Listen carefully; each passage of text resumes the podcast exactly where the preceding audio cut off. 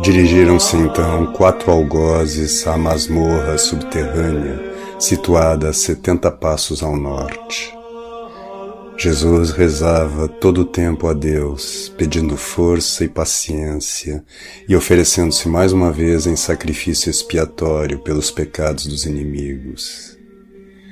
Os algozes arrancaram-no para fora e, empurrando, batendo-o e insultando-o, levaram-no para o suplício. O povo olhava e insultava. Os soldados, frios e altivos, mantinham a ordem, dando-se ares de importância. Os algozes, cheios de raiva sanguinária, arrastaram Jesus brutalmente para o largo do suplício. Quando as santas mulheres viram Jesus chegar, deram dinheiro a um homem que o devia levar, junto com vinho aromático, aos algozes, para que esses o dessem a Jesus a beber.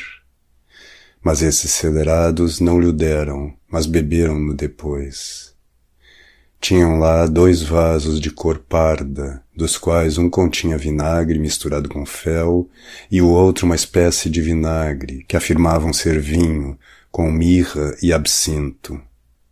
Dessa bebida ofereceram um copo pardo a Jesus, que apenas o provou tocando-o com os lábios, mas não bebeu. Estavam no lugar do suplício dezoito algozes. Os seis que o tinham açoitado, quatro que o conduziram, dois que suspenderam a extremidade da cruz pelas cordas e seis que o deviam crucificar.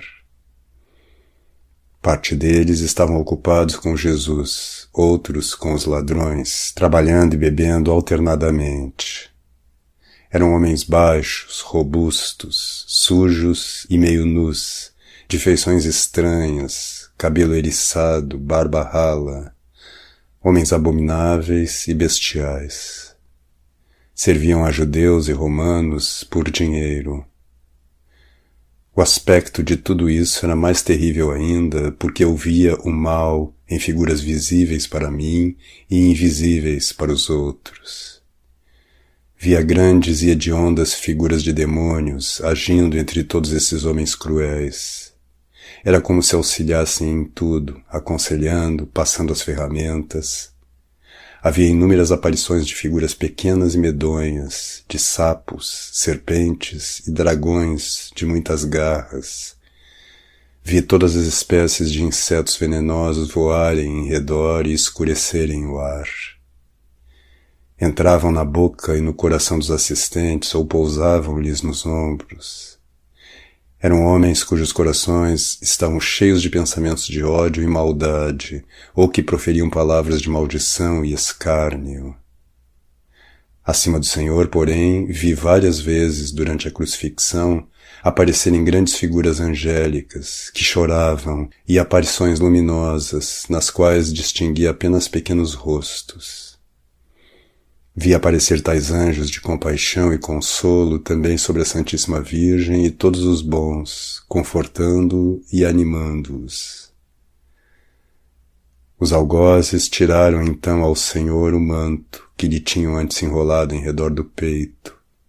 Tiraram-lhe o cinturão com as cordas e o próprio cinto. Despiram-no da longa veste de lã branca, passando-lhe pela cabeça pois estava aberta no peito, ligada com correias.